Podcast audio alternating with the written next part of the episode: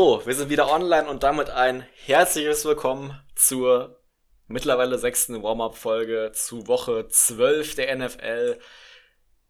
Das Saints-Spiel bei den Denver Broncos steht an am Sonntag und heute wieder zu dritt, aber wieder in gleicher Konstellation wie letzte Woche. Also wieder kein Jonas und da begrüße ich als erstes mal den Jules. Herzlich willkommen. Servus. Ja, ein schönes Servus zurück nach Österreich von mir hier aus äh, Südhessen. ähm, und den lieben Bene haben wir auch wieder dabei als Ersatz für Jonas. ja, weil let Jonas cook. Er muss irgendwas kochen und jetzt ähm, ah. darf ich kurzfristig einspringen bei euch. Ja, vielen Dank dafür. Mal schauen, was ich hier für Input so kurzfristig bringen kann. Wir hoffen, dass äh, Jonas irgendwas Gutes kochen kann, damit das nicht umsonst gewesen ist, dass er hier ausfällt wieder. Ähm, aber ja, Motto, let Jonas cook. Ähm, das machen wir und da gehen wir erstmal jetzt in die Folge rein. Bevor wir anfangen, ganz kurz auch nochmal, wollen wir euch noch zwei Instagram-Seiten vorstellen. Als allererstes NFL Drawings.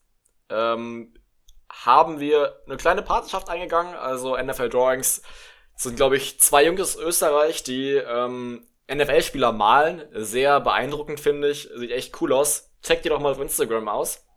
Vor allem, da will ich gleich mal einhaken, nachdem jetzt.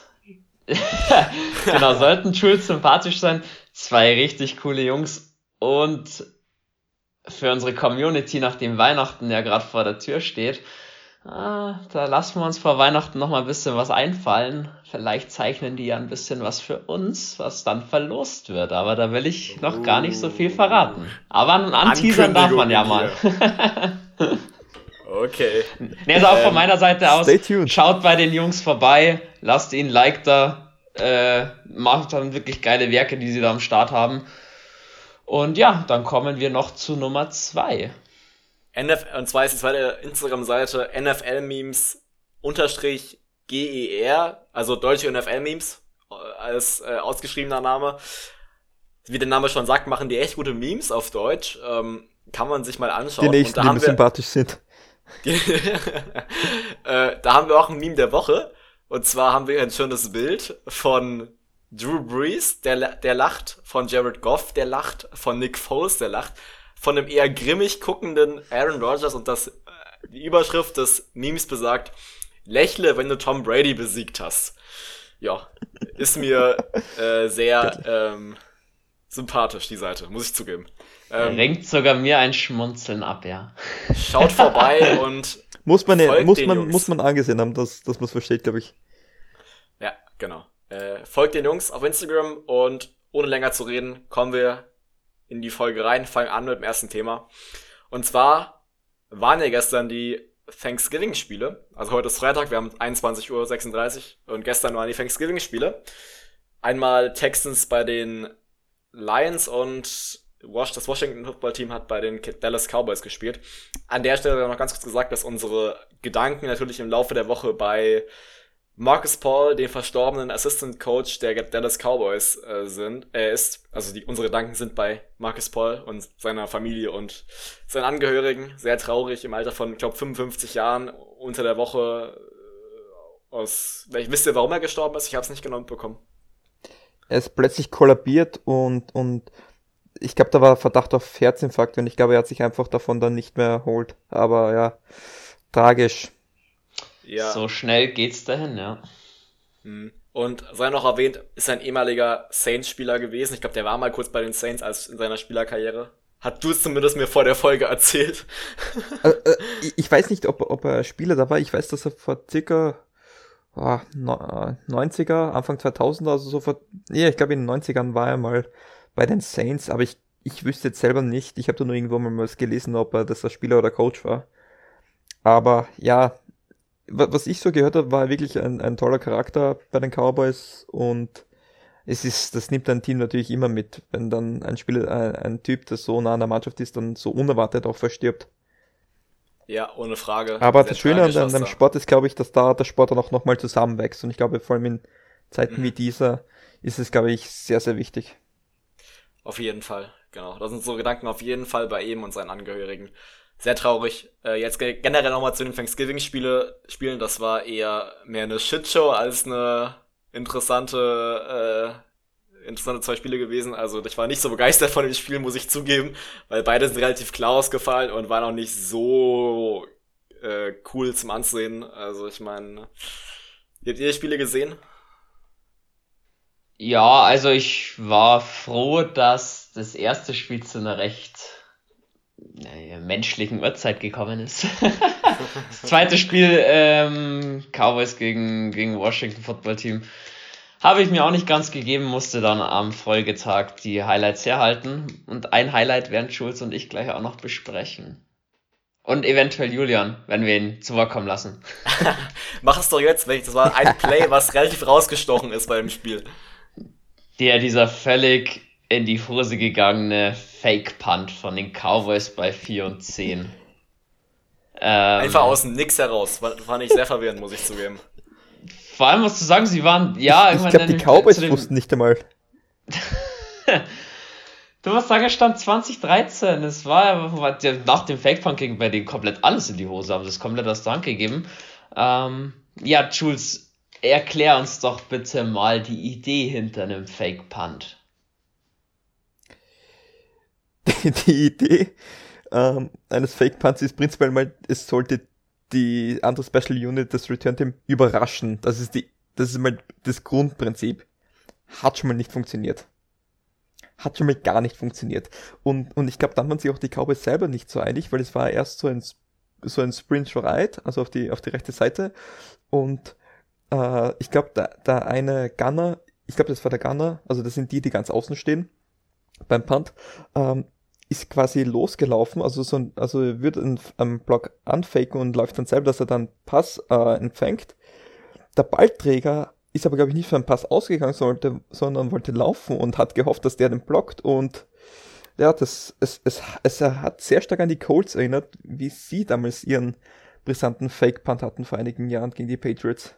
Aber mal ganz kurz, also ich glaube, den Fake-Punt von den Colts, den kann man nicht mehr überbieten an, an äh, ähm, ich sag, wie sagt man, an, an keine Ahnung, mir fällt kein Wort dafür ein, wie, ja genau, an Peinlichkeit, danke schön. Aber man muss dazu sagen, man muss dazu sagen bei den Colts, dass das war ein Missverständnis, da ist der Backup eingesprungen und der wusste das Signal nicht genau und die waren einfach nicht auf einer Wellenlänge, aber ich kann, ich, also das einzige, was zu dem Pan zu sagen bleibt, ist NFL Memes Germany, da muss ein Meme, Meme her, das, das, das, das muss hin, das ist wahrscheinlich das schlechteste Play aus der Saison.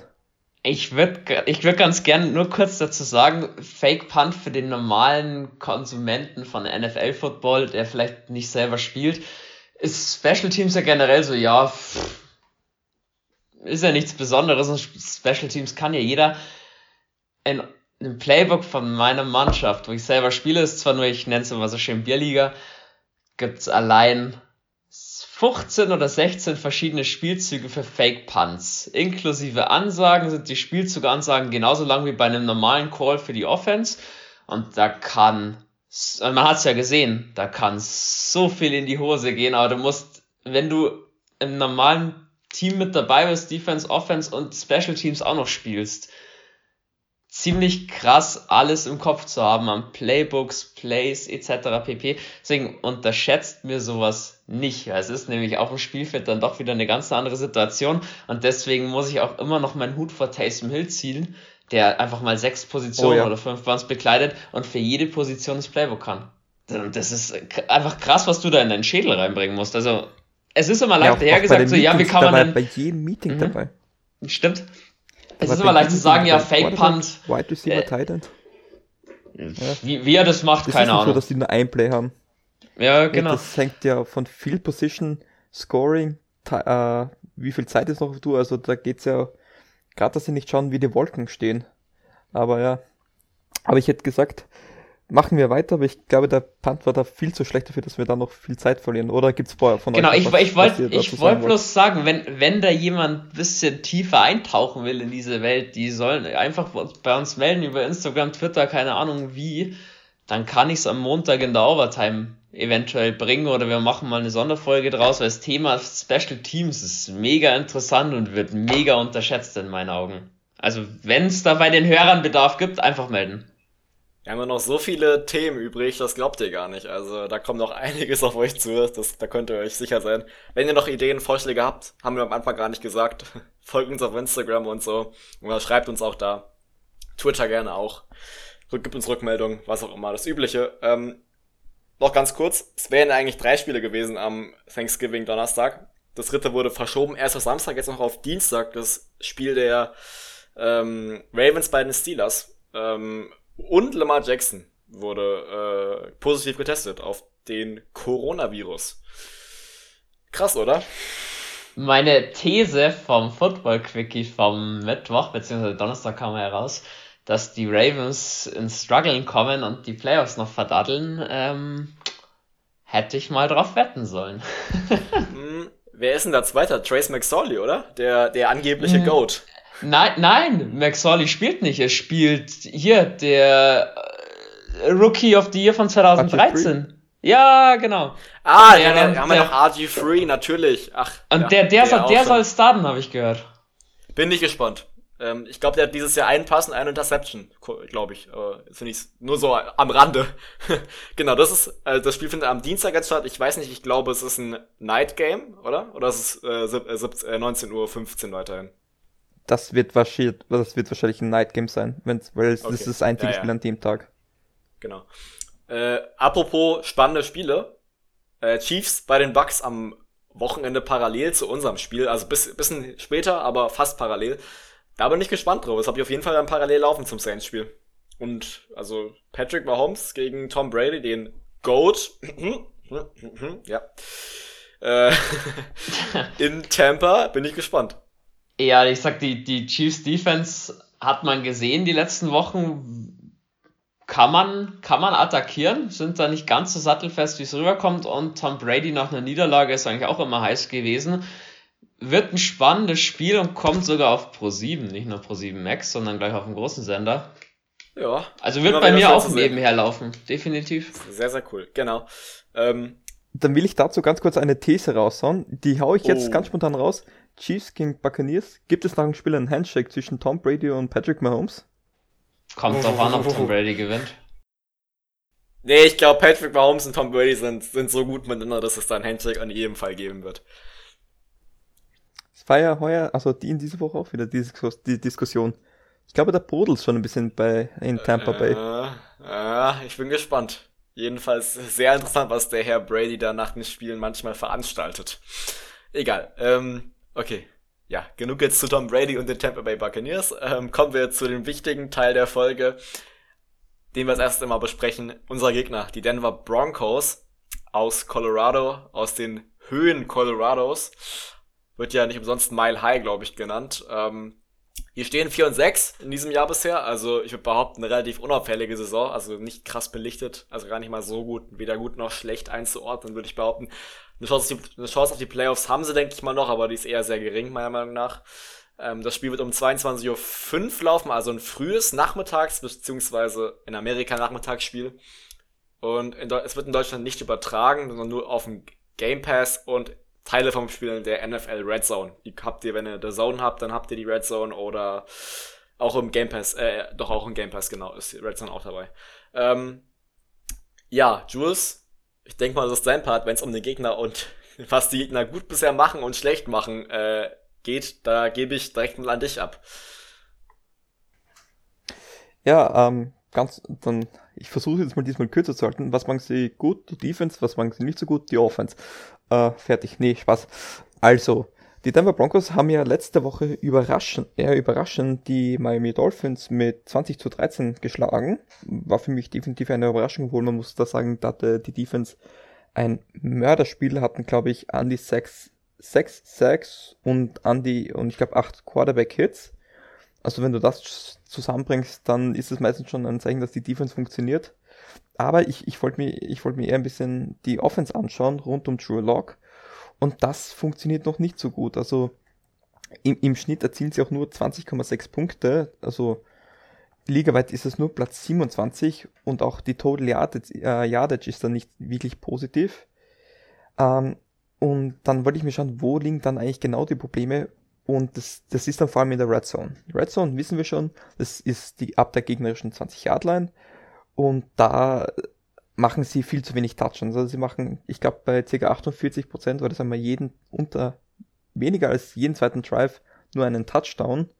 Ähm, das ist nur Platz 29 in der Liga und das ist meistens ein Indikator, wie gut die Offense funktioniert.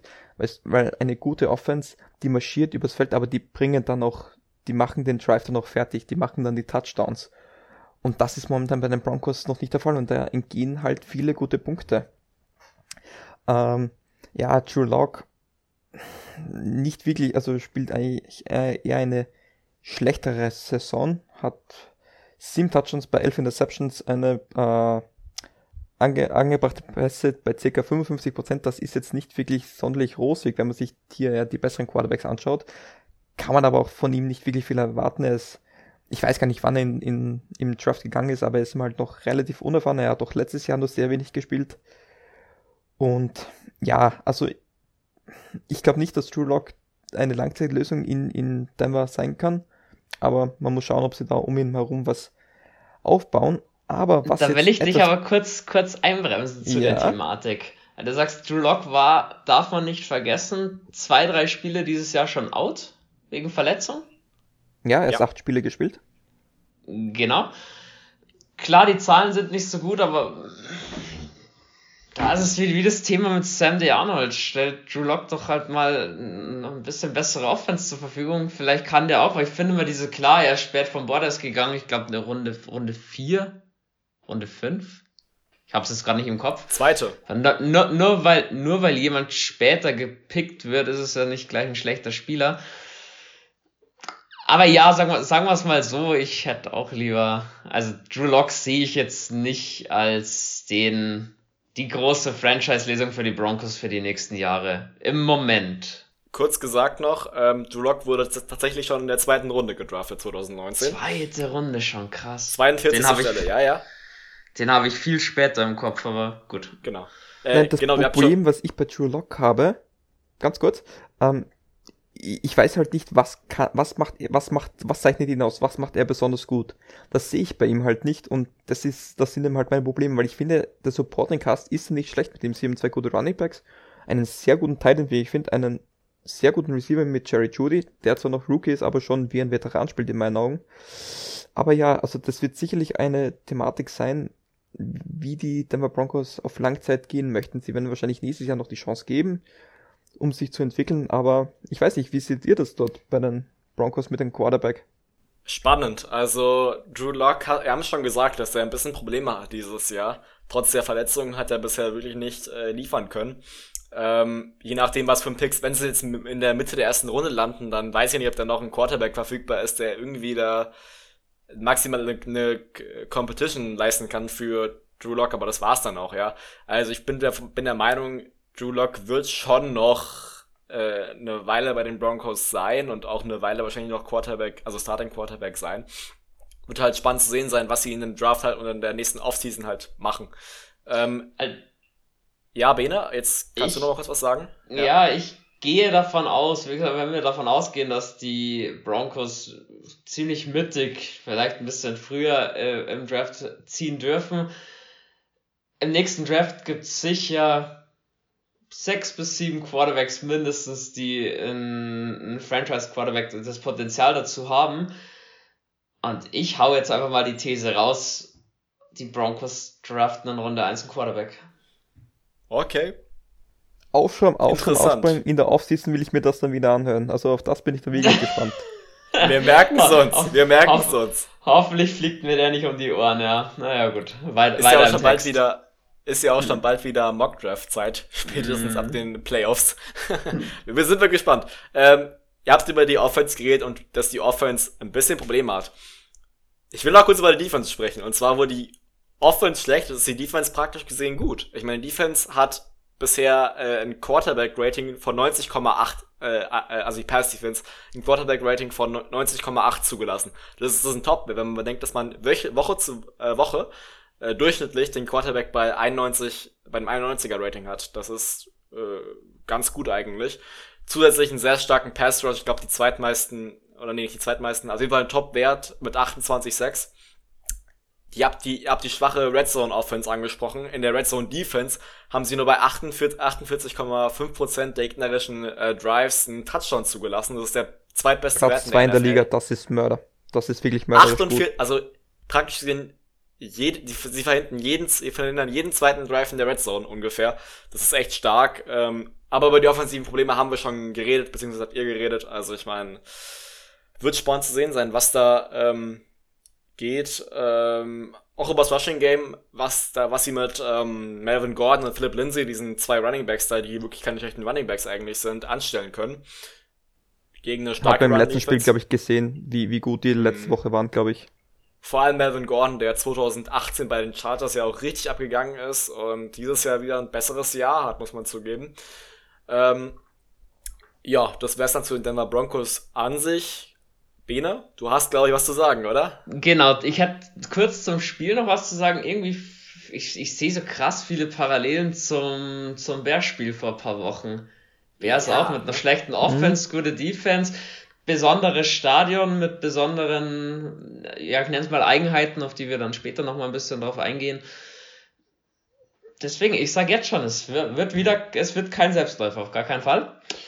Ähm, Genau, mein Part, den ich wieder von Jonas übernommen habe, ähm, All-Time-Record, der mich so ein bisschen stutzig gemacht hat, den ich so nicht erwartet hatte, 9 zu 2 für die Broncos. Wir haben das letzte Spiel gegen die Broncos 1994 gewonnen. Und jetzt kleiner Plot-Twist, da war noch keiner von uns auf der Welt. Da waren auch einige Saints-Spieler, die aktuell bei den Saints sind, noch nicht auf der Welt. Ich glaube, sechs mindestens. Ja, du hast interessante also, Statistik. Ich meine, klar, wir spielen jetzt nicht jedes Jahr aufgrund von der, von der Division gegen die Broncos, ist klar, aber 94, der letzte Sieg 9-2, der All-Time-Record, krass. Und Julian, du hast eine recht schöne Anekdote zum letzten Spiel gegen die Broncos. Ja, das letzte Spiel 2016, als wir noch ganz anders aussahen, also 2016er Saison. Ähm, also ganz kurz, es war ein echt krankes Ende. Wir haben einen Touchdown gemacht, das war ein Pass auf äh, Brandon Cooks, glaube ich sogar ein tiefer von Drew Brees. Es stand dann 23-23 vor dem Extra Point, also mit dem Touchdown wären sie normalerweise in Führung gegangen. Dann wurde der Extra Point aber geblockt und zu zwei Punkten zurückgetragen von den Broncos. Und die Saints hatten keine, keine, keine Timeouts mehr und mussten den Ball den Broncos geben. Das heißt, mit 1-22 ähm, äh, keine Timeouts mehr bei den Saints die Broncos führen mit zwei Punkten und gewinnen das Spiel, wo du, wo die Saints eigentlich hätten vorne liegen müssen, aber der extra Point geblockt wurde und zurückgetragen wurde. Wie krank, also da dachte ich mir auch nur so, Alter, das wusste ich gar nicht, dass es so ein krankes Ding am Ende war. Und echt herzzerbrechend. Weil wir am Anfang von der Folge da waren, Special Teams Play. Ja, genau. Game Changer. Absolut und hat auch noch zu dem Zeitpunkt extrem, extrem bitter. 2016 war eh unser äh, kein tolles, also die ganzen Jahre 2012 bis 2016 waren eh keine krass guten Jahre. Aber ähm, ja, offensiv wäre das Potenzial da gewesen, sage ich immer nur gerne. Da war es eher die Defensive, die nie so gut funktioniert hat. Ähm, okay. Das wäre die kleine Anekdote gewesen. Jetzt gab es unter der Woche noch ein paar äh, Nachrichten, oder besser gesagt kamen die, glaube ich, sogar heute rein.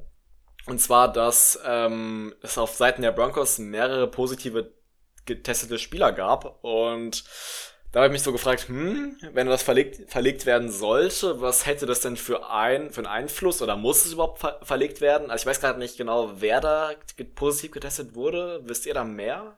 Ähm, es, es geht prinzipiell um den Backup-Quarterback Jeff Driscoll, obwohl es war, also das kam äh, Freitag, also heute Vormittag Ortszeit raus. Wobei man, es, es war, es ist zumindest nicht klar, ob er positiv war oder nur eine K1-Person war. Und ja, also sie haben das Training für heute mal ähm, ins, also verschoben, beziehungsweise abgesagt und es wird quasi virtuell abgehalten, um weitere Infektionen zu vermeiden oder auch nicht. Also man weiß eben halt nicht, wie viele jetzt wirklich infiziert sind, aber die momentane Tendenz ist eher, dass es das Spiel stattfinden wird. Es gibt jetzt keine Anzeichen, dass, dass da jetzt ein, eine ganze Unit oder so jetzt infiziert sein sollte. Anders als ihm halt bei den Ravens, wo es zwei Running Backs, den Quarterback und vielleicht noch weitere Spieler erwischt hat. Also stand jetzt, und das ist Freitag 10 Uhr, gibt es, ich glaube, keine Tendenzen, dass das Spiel verschoben wird. Ob das klug ist oder nicht, sei dahingestellt, aber Gut, die werden schon nochmal morgen sauber testen und ich sag Samstagmittag, Samstagnachmittag weiß man da sicher mehr.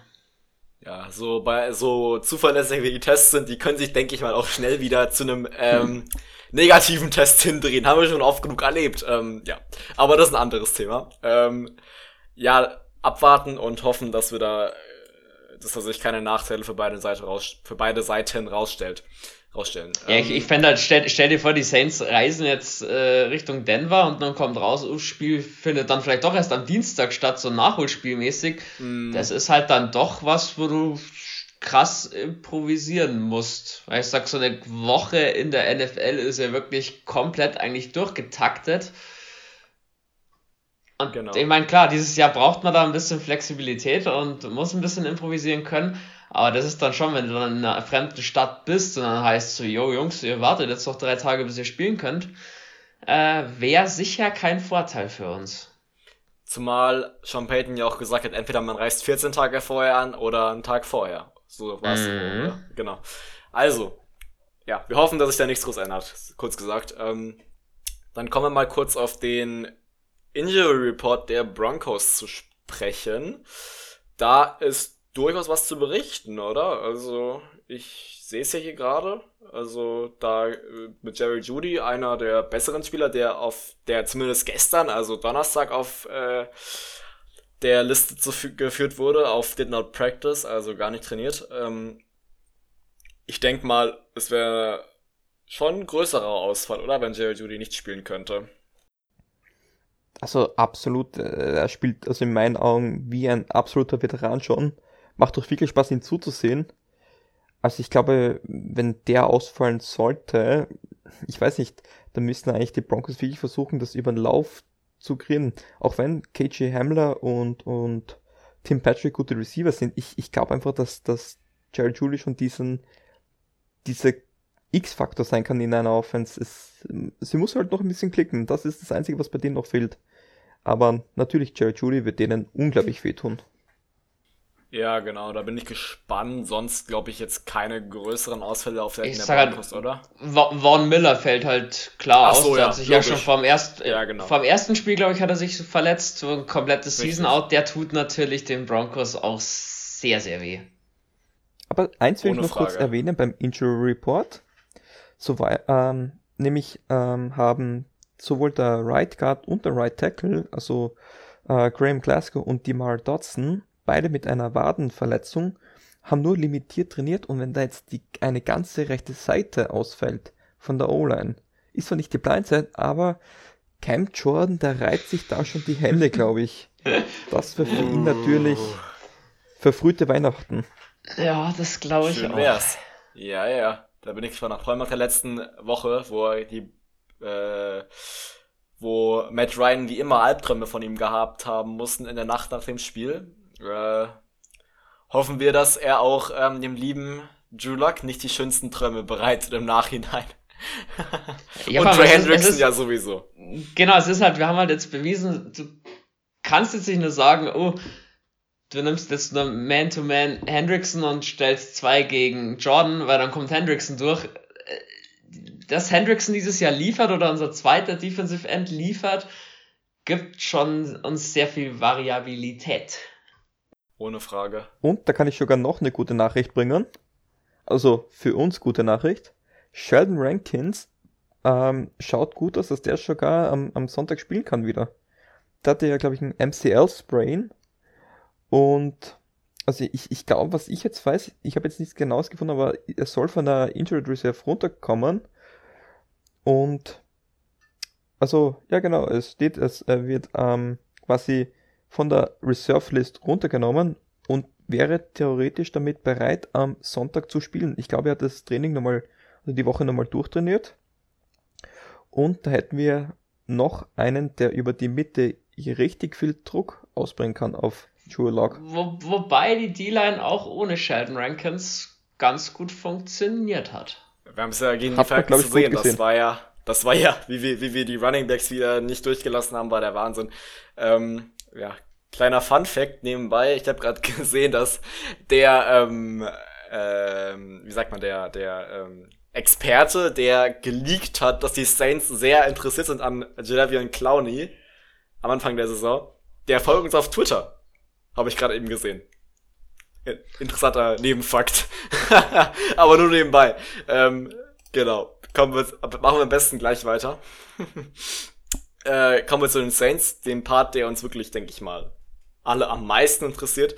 Äh, die Saints natürlich, wir schauen alle auf Taysom Hill, oder? Also nach der Performance gegen die Falcons, was er jetzt, es wird eine härtere, härtere Prüfung sein gegen eine äh, bessere äh, Secondary vor allem, die bisher nicht allzu viel anbrennen lassen hat und sehr stark gegen den Pass war. Also da bin ich gespannt und der hat gegen die Falcons abgeliefert im Pass. Bin gespannt, wie er es gegen die Broncos macht, oder? Absolut. Also ich, ich, ich hatte diese Woche leider etwas Stress, aber ich habe mir jetzt am, am Mittwoch die Zeit genommen, mir nochmal das Spiel anzuschauen und vor allem auf Taysom Hill.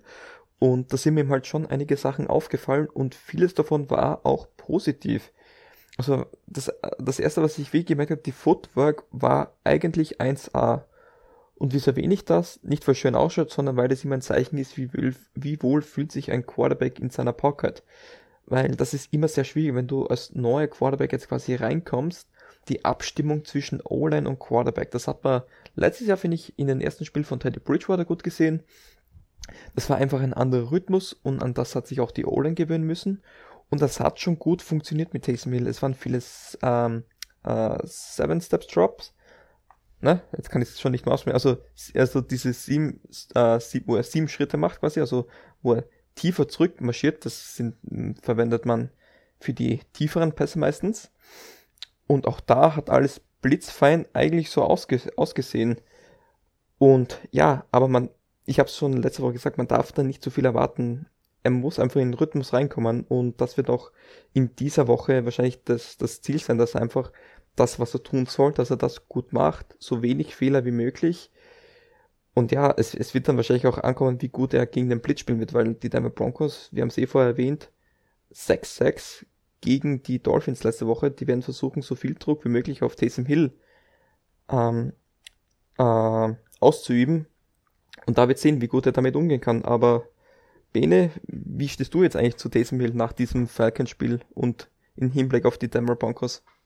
Also ich sag, für seinen ersten Start hat er es wirklich ordentlich gemacht. Ähm, man hat das Game Design von Sean Payton, wo er einfach wieder auch bewiesen hat, dass er Quarterback-Flüster irgendwo ist.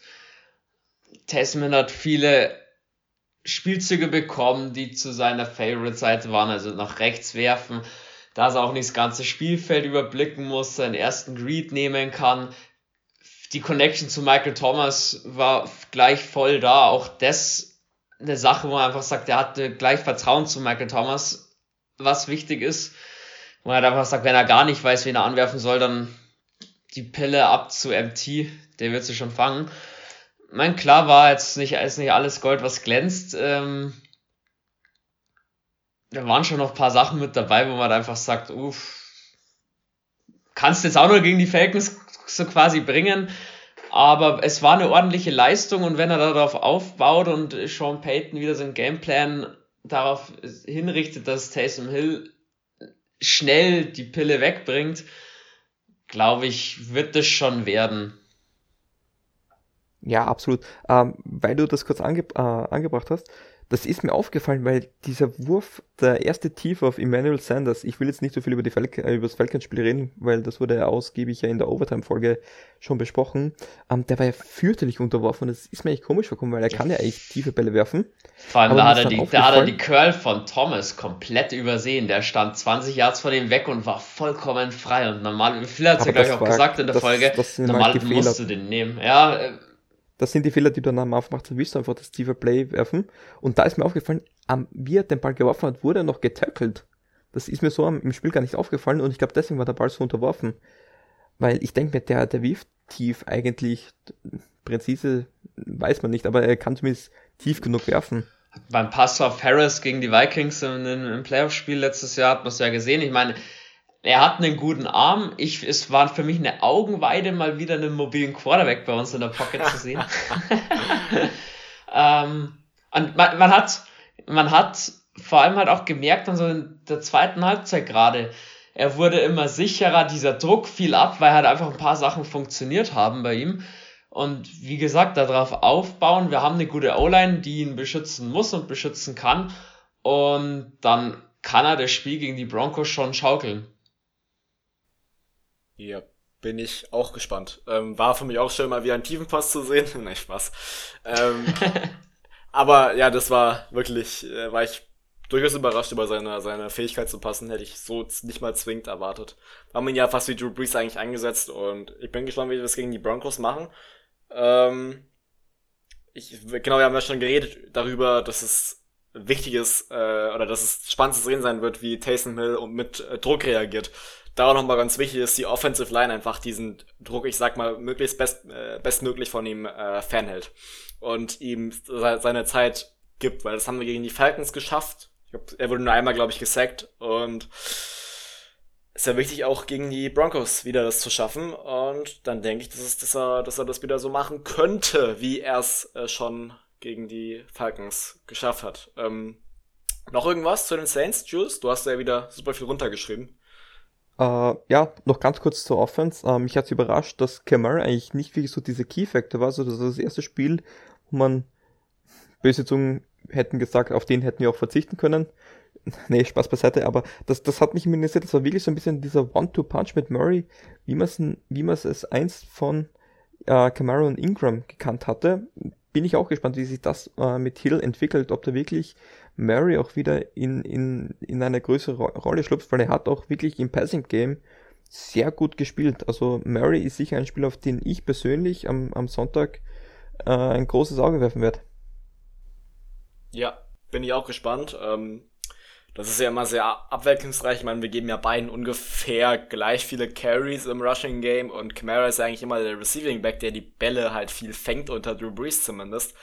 Und bei Taysom Hill hm, war das jetzt eher so, also ich werde ja kein einziges Mal äh, einen Ball gefangen. Also ich weiß, ich weiß, dass er einmal getargetet wurde bei einem Screen, da hat ihn aber, glaube ich, absichtlich fallen lassen.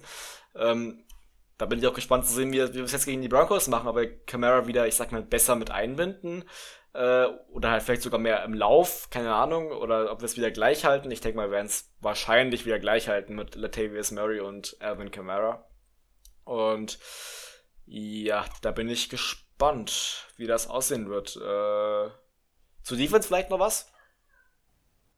Ich glaube, zu Defense kann man nicht viel sagen. Ähm, die ganzen Sorgen, die wir am Anfang der Saison hatten, sind quasi weggeflogen. Ich, ich, ich will ja gar nicht so viel Zeit damit äh, verbringen. Ich sage einfach nur ein paar Stats. Wir sind die zweitbeste Run-Defense knapp hinter den Tampa Bay Buccaneers. In den letzten drei Spielen alleine haben wir nur 36,3 Yards zugelassen im Laufspiel. Das ist unglaublich. Also dieser Schnitt, der hat mich wirklich umgehauen und damit zwingst du die, die gegnerische Offense ins Passspiel und du kannst dich darauf besser vorbereiten. Und mit Joe Lock wissen wir, da kommt jetzt nicht der beste Passer. Ja, das, das kann schon ein gutes Spiel dann von unserer Defense werden. Wir sind momentan die drittbeste Defense in zugelassenen Yards äh, pro Spiel mit 302 Yards. Äh, wir haben in den letzten drei Spielen die meisten Sacks, sind gerne, ich glaube, auf Platz 4, was die Sacks betrifft. Und was mich am meisten freut, im Unterschied zu Anfang der Saison, aus den letzten drei Spielen, haben, sind wir die Mannschaft mit den zweitwenigsten Strafen. Und das ist etwas, womit wir am Anfang der Saison wirklich zu kämpfen hatten. Und ich glaube, vor allem auf Seiten der Defense, das sind komplett, ist eine komplett andere Mannschaft, als wir es noch zu Anfang der Saison gesehen hatten. Stichwort Packers Raiders Spiel. Da hat Dennis Allen den bekannten Schalter umlegen können, weil es war, mich hat das schlechte Spiel am Anfang der Saison schon ein bisschen gewundert, weil wir nicht die riesen Veränderungen hatten es war eigentlich schon ein Defense-System klar. Wir hatten keinen neuen Coordinator, dass die nicht performt haben, war mir ein Rätsel.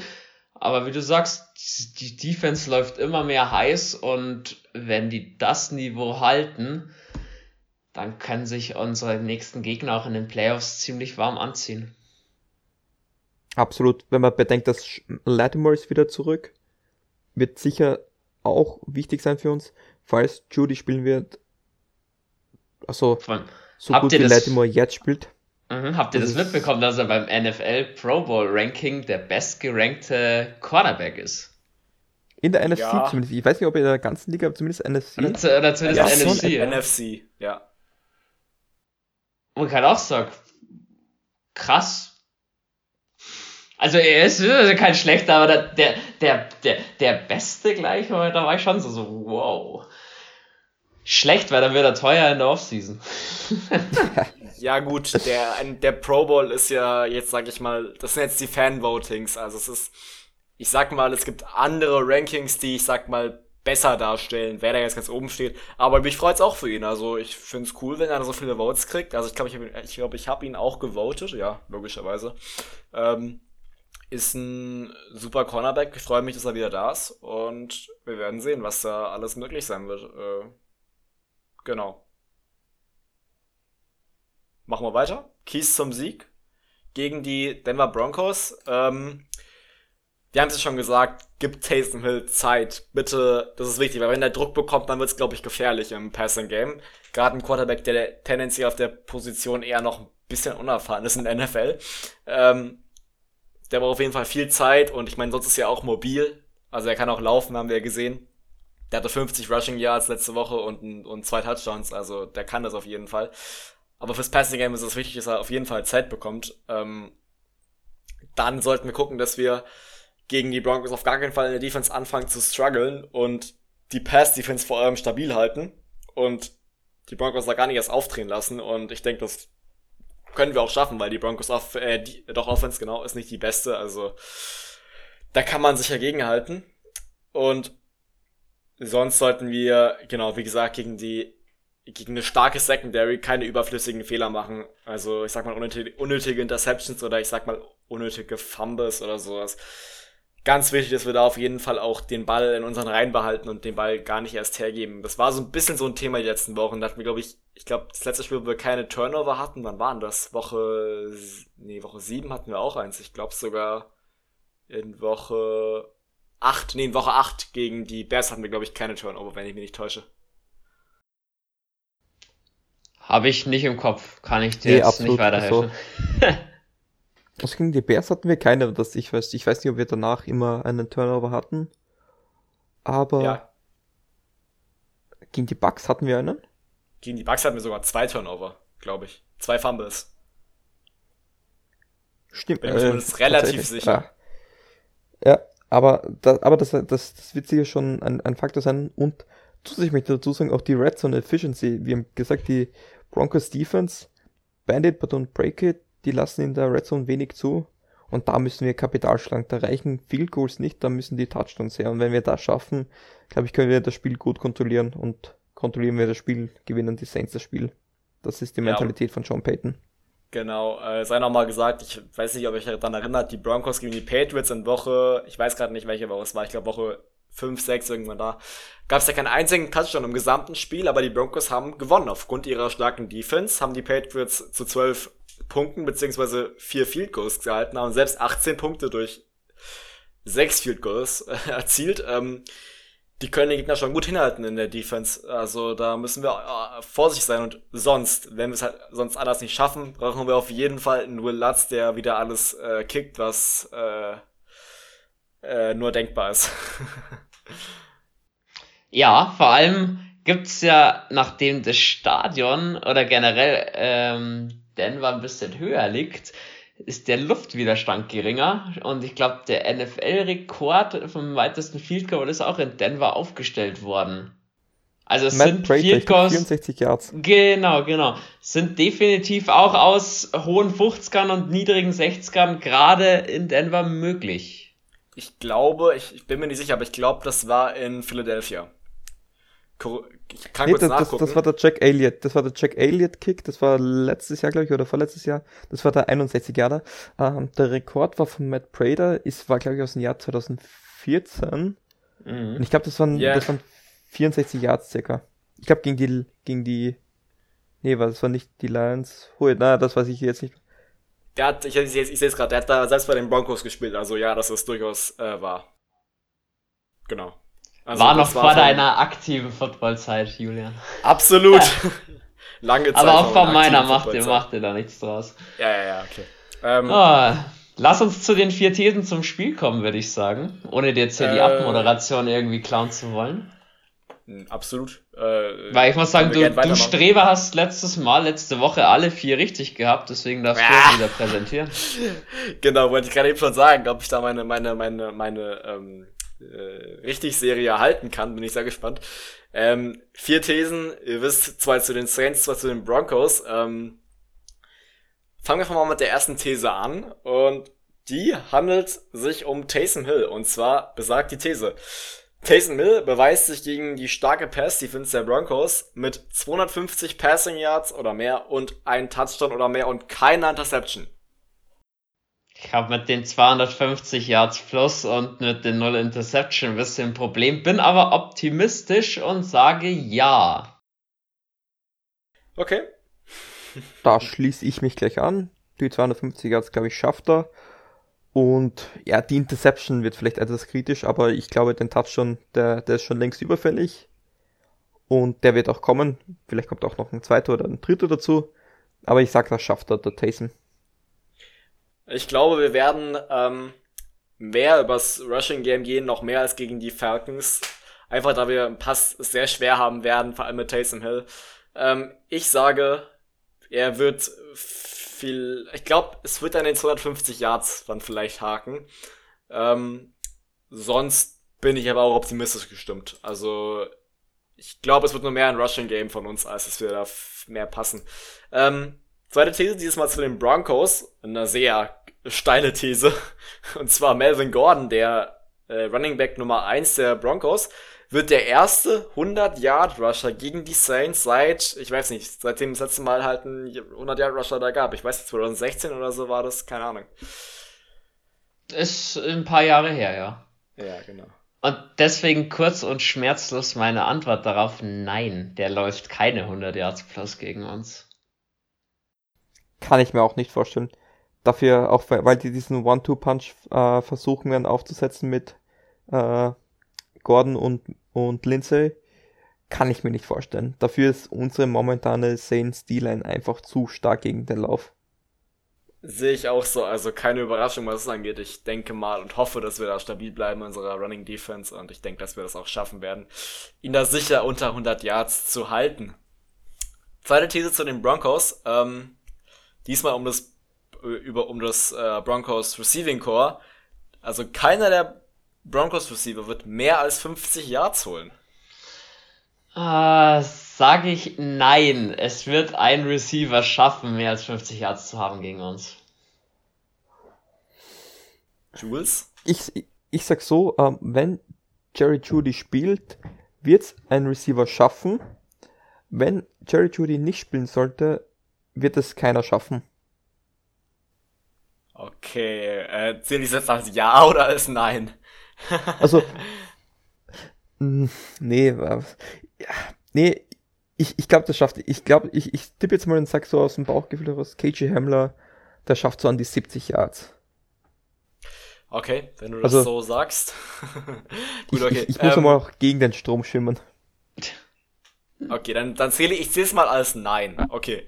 Ähm, ich setze mich wieder ab und ich sage tatsächlich, dass unsere Secondary wirklich schafft, ähm, äh, da alle Receiver unter 50 Yards, also sprich, kein Receiver mehr als 50 Yards zuzulassen. Ich glaube einfach, dass, dass die Offense halt wirklich, die Passing Offense halt wirklich nicht so äh, gut gebaut, dass sie das schaffen werden. Gegen unsere äh, gute Pass Defense in letzter Zeit. Ähm, letzte These zu den Saints, auch nochmal mit Kombinat mit in Kombination mit dem Broncos Passing Game. Und zwar die Secondary wird mit, kommt mit einem absoluten Mega, Megaspiel aus äh, Denver zurück. Und zwar mit drei Interceptions mindestens, mit mindestens drei Sacks und mit keinem Passing Touchdown allowed. Puh. Ja, moin. Also drei, drei, drei plus sechs, okay, null Passing Touchdowns kann ich mir auch vorstellen. Drei Interception. Nee, also ich sag mal, die drei Interception schaffen wir nicht, deswegen sage ich nein, so krass wird unsere D Defense nicht aufspielen. Okay. Naja. Würde da ein Brady spielen, wäre das natürlich was anderes. Äh, nee, Spaß ähm, nee, nee, nee, Spaß beiseite. Ah, ja, also die, die sechs, glaube ich, alle mal. Auch dieser Zero Passing Touchdown, das kann gut möglich sein.